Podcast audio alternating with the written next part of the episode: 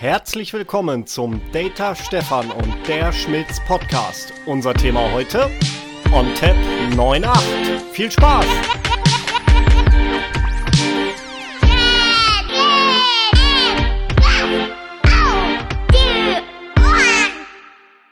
Hallo André. Hallo Stefan. Und natürlich herzlich willkommen, liebe Zuhörer. Wir sind jetzt nach einer längeren Zeit wieder da. Es gab so eine gewisse Krankheitsunterbrechung bei uns, aber wir sind jetzt alle wieder topfit und freuen uns, äh, dass wir jetzt wieder einen Podcast aufnehmen können, auch mit einer besseren Stimme und so weiter. Und für die neue Folge jetzt gerade zu OnTap 9.8 haben uns einen ganz besonderen Gast eingeladen. Ein früherer Trainerkollege von mir, mit dem ich äh, in verschiedenen Ländern unterwegs war und wir haben uns immer von Nando Gorsat und den anderen Trainerkollegen immer entsprechend zu NetApp impfen lassen. Und der Thorsten Kaisen ist jetzt der neue TPM seit einiger Zeit bei der NetApp in Hamburg. Thorsten, herzlich willkommen. Herzlich willkommen, Thorsten. Dankeschön. Ja, moin. Herzlich willkommen. Finde ich cool. Ja, ich bin jetzt seit genau einem halben Jahr, nämlich diesen Monat, äh, bei der NetApp in Hamburg und äh, freue mich tierisch auf die Aufgabe. Ähm, ja, schauen wir mal, wie es dann so wird. Genau, kurz und knapp, ne? nicht lang schnacken, Kopf in Nacken, aber wir wollen ja heute über OnTap 9.8 reden. Stefan, OnTap 9.8 wurde, ja, ich glaube Ende Oktober von NetApp angekündigt auf der virtuellen Insight. Äh, was sind denn so deine Highlights? Ja, was man jetzt mit Fabric Pool alles machen kann, ist auf jeden Fall ein Highlight für mich. Man kann ja mittlerweile die Cooling Period auf bis zu 183 Tage hochsetzen. Für jeden, der daran Spaß hat, ist es ein mega Teil, ein mega Feature im Fabric Pool. Ähm, und da gibt's auch jede Menge andere Funktionen in OnTap 9.8. Ich sag nur S3, was uns sehr beschäftigt und S3, es soll jetzt nicht definitiv nicht Storage äh, Grid ablösen, das ONTAP S3. Es geht hier mehr darum, dass man auch gerade im Multiprotokoll-Umfeld auch die kleineren Kunden abholt, die sagen, ein Storage Grid ist mir zu mächtig, ich kenne mich in ONTAP gut aus und möchte eben auch hier entsprechend S3 nutzen und diese Kunden werden da recht gut mit abgeholt. Und natürlich. Oh, das waren jetzt, das, Stefan, das, das waren jetzt schon wieder so viele Vokabeln äh, in so vielen Sätzen. Thorsten, kannst du uns mal einordnen, was überhaupt ein Fabric Pool ist? Ja, Fabric Pool ist die Möglichkeit, äh, die Blöcke in, high, in andersrum, die Blöcke werden in, in heiß und kalt äh, unterscheidet. Das ist schon standardmäßig bei OnTap mit dabei.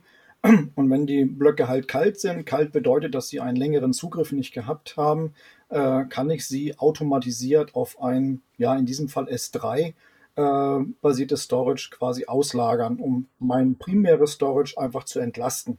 Und man muss auch sagen, dass diese Fabric Pool Geschichte schon seit OnTap 9.2 mit dabei ist.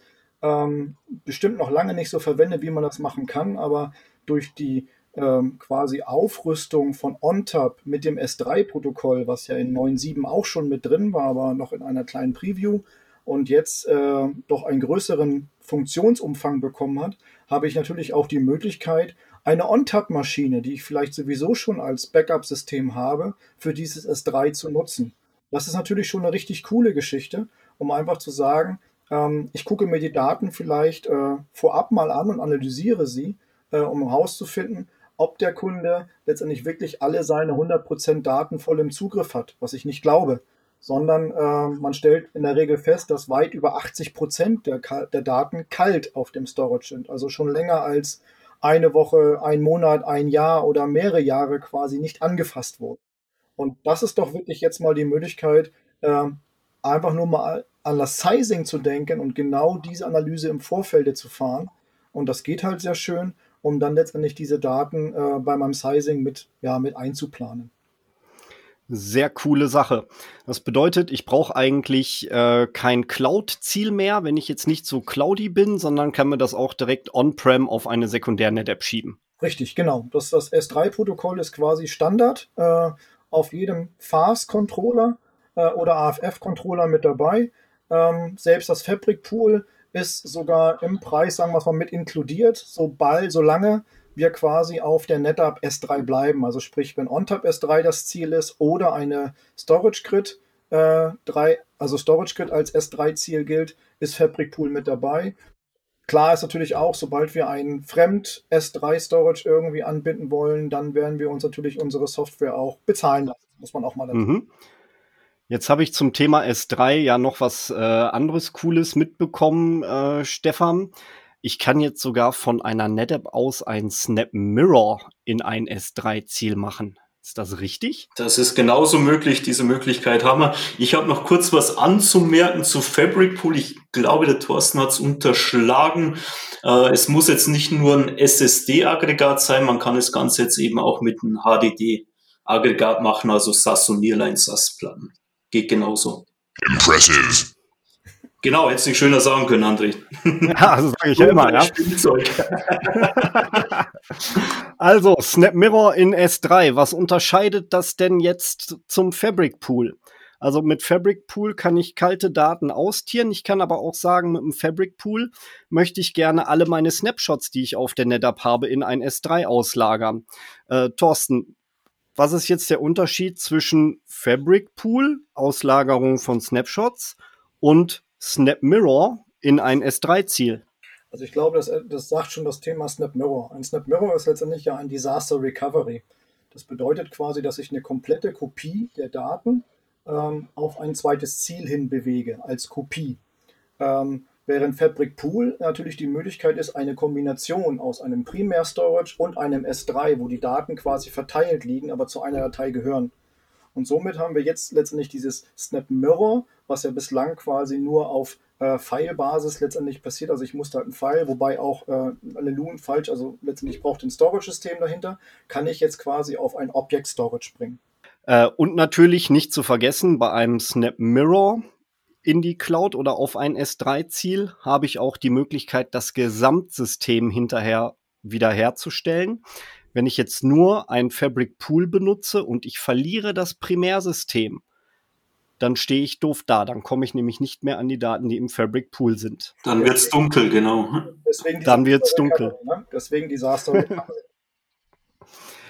Okay, was haben wir, was, was haben wir denn sonst noch für coole äh, Features, die neu hinzugekommen also, sind? Also, mir fällt noch eins ein, gerade was, was Metro-Cluster angeht. Ähm, das unterstützt jetzt eben auch ungespiegelte Aggregate im Metro-Cluster.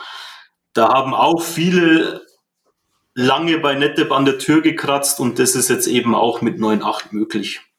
Ja, was noch kommt im Metro-Cluster ist ja, wenn ich heutzutage zum Beispiel auf einem Fiber-Channel basierten Metro-Cluster bin, habe ich natürlich mittlerweile auch die Möglichkeit, ähm, und zwar on the fly ähm, auf einen IP-Metro-Cluster zu wechseln.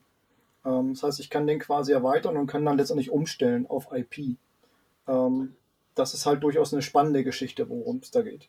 Das müssen wir allerdings noch ein bisschen einschränken. Dies funktioniert nur mit vier Node-Metro-Clustern. Ja, also genau. liebe, liebe Zuhörer, jetzt nicht mein zwei Node-Metro-Cluster können wir mal eben umbauen in Stretched oder in, in Metro-Cluster over IP. Wir brauchen einen vier Node-Metro-Cluster.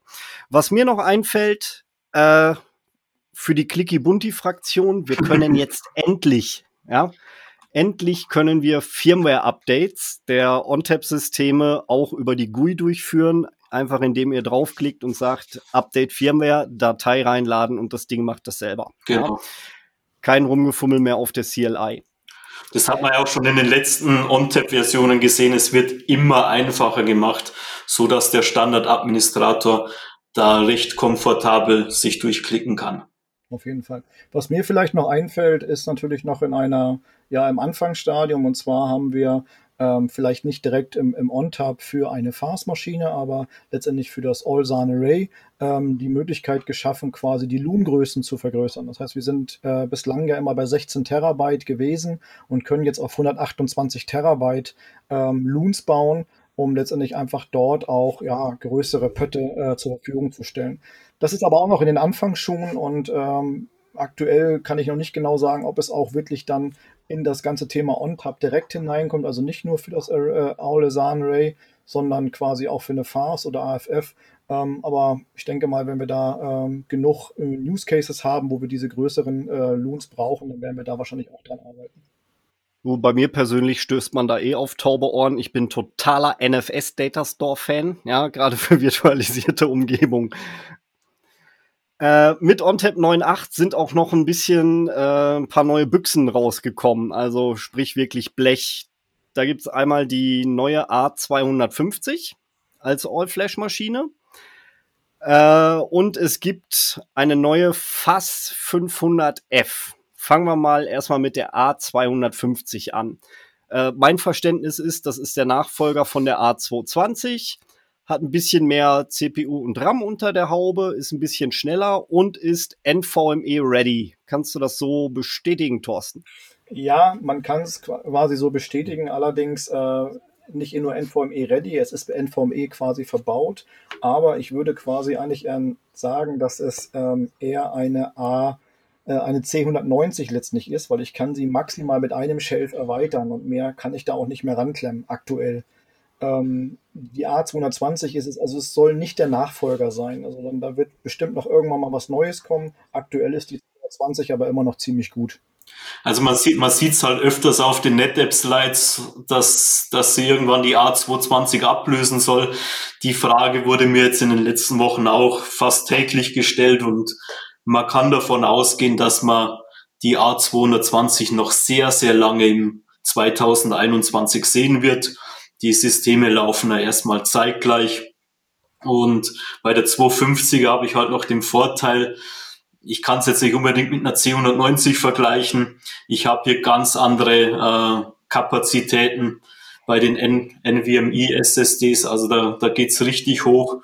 Und bei der C190 hat man ja nur die 960er SSDs. Ja, so, das war auch nicht der Ansatz, sondern der Ansatz quasi, dass die Erweiterbarkeit, also die halt nicht wie eine A220, die quasi dort auch mit mehreren Shelves bestückt werden kann, sondern wie gesagt, bei der 250 kann ich maximal ein Shelf dazustecken ähm, durchaus auch schon ein ähm, NVMe-Shelf und wir haben natürlich andere Schnittstellen äh, auch schon on board, ähm, die halt ähm, sehr interessant letztendlich sind. Also es ist schon, ich würde eher sagen, es ist der kleinere Bruder eigentlich so von der ja, A400 oder von der von der schon von der ganz ganz kleine Bruder von der A800, also wo wir wirklich um die nächste Geschwindigkeitsstufe nach SSDs quasi schon sprechen. Genau, richtig. Und eben die, die DS224C, die ist halt auch nur supported für Migrationen bei der A250. Genau.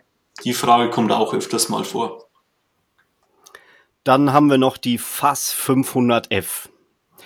Da, äh, also wenn ich das ganz kurz einleiten darf, das ist ja eine All-Flash-Maschine, die trotzdem FAS heißt, hat ein kleines F dahinter für Flash und kann nur bestückt werden mit 15,x Terabyte SSDs. Und das war's. Was ist denn da für ein Anwendungszweck dahinter? Also da kann ich ein bisschen was dazu sagen. Ich gehe stark davon aus mit der FAS 500F, dass man einfach den Wettbewerb noch mehr irritieren wollte, dass man gar nicht mehr nachvollziehen kann, was da jetzt dahinter steckt bei FAS 500F für Flash Anwendungsgebiete eben gerade mit, mit dieser hohen Kapazität von 15,3 Terabyte pro SSDs. Ich sehe es hauptsächlich so im Multimedia-Bereich. Also du kennst ja den, den lieben äh, Referenzkunden von der NetApp, André, die Dreamworks, da wird sich hervorragend eignen. Ich kann mir das System sehr gut bei Universitäten vorstellen, im Healthcare, bei den ganzen Spitälern wird dieses System mit Sicherheit auch zum Zuge kommen. Aber es ist jetzt nichts für den, äh, für den kleinen Mittelständler, der sich denkt, ich möchte SSD-Kapazität en masse haben, denn das Minimum, was ich dort äh, verbauen kann, sind tatsächlich 24 äh, von diesen 15 Terabyte SSDs. Genau. Und da komme ich natürlich schon auf Kapazitäten, die sind ferner liefen von dem, was ein Mittelstand hat. Absolut. Also ja. irgendwo so die, die Schnittstelle zwischen äh, Primary Storage und dem, was man sonst irgendwie auf SAS gepackt hätte, oder? Naja, man muss letztendlich, wenn man das, sich das ganze System auch mal anguckt, allein was diese Stromaufnahme betrifft, ähm, kann man sich durchaus auch mal zu überlegen, eventuell das Backup auf All Flash zu machen. Ähm, und dafür brauche ich große Töpfe, weil eine Stromaufnahme von, von drehenden Platten ist natürlich um Längen höher, als ich quasi von, einem, äh, von einer Flashplatte benötige. Und wenn ich heutzutage ins Rechenzentrum reingehe, dann bezahle ich halt neben dem Platz, was ich verbrauche, äh, natürlich auch die Stromaufnahme. Und wenn ich die halt runterdrosseln kann, ist das nachher ein reines Rechenbeispiel. Absolut. Da hat auch unser André einen hervorragenden Blog dazu geschrieben. Schaut einfach mal auf derschmitz.com, da ist ein schöner Bericht, was man an Rackspace und an, an Strom sparen kann. Ach, endlich wieder Werbung für mich. Muss ja auch ab und zu sein.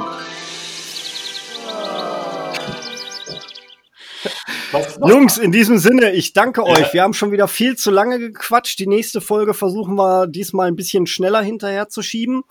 Thorsten, ich danke dir wie besessen, dass du heute das erste Mal und hoffentlich nicht das letzte Mal mit dabei warst. Würde mich freuen. Äh, und sage erstmal Danke und ciao. Ciao.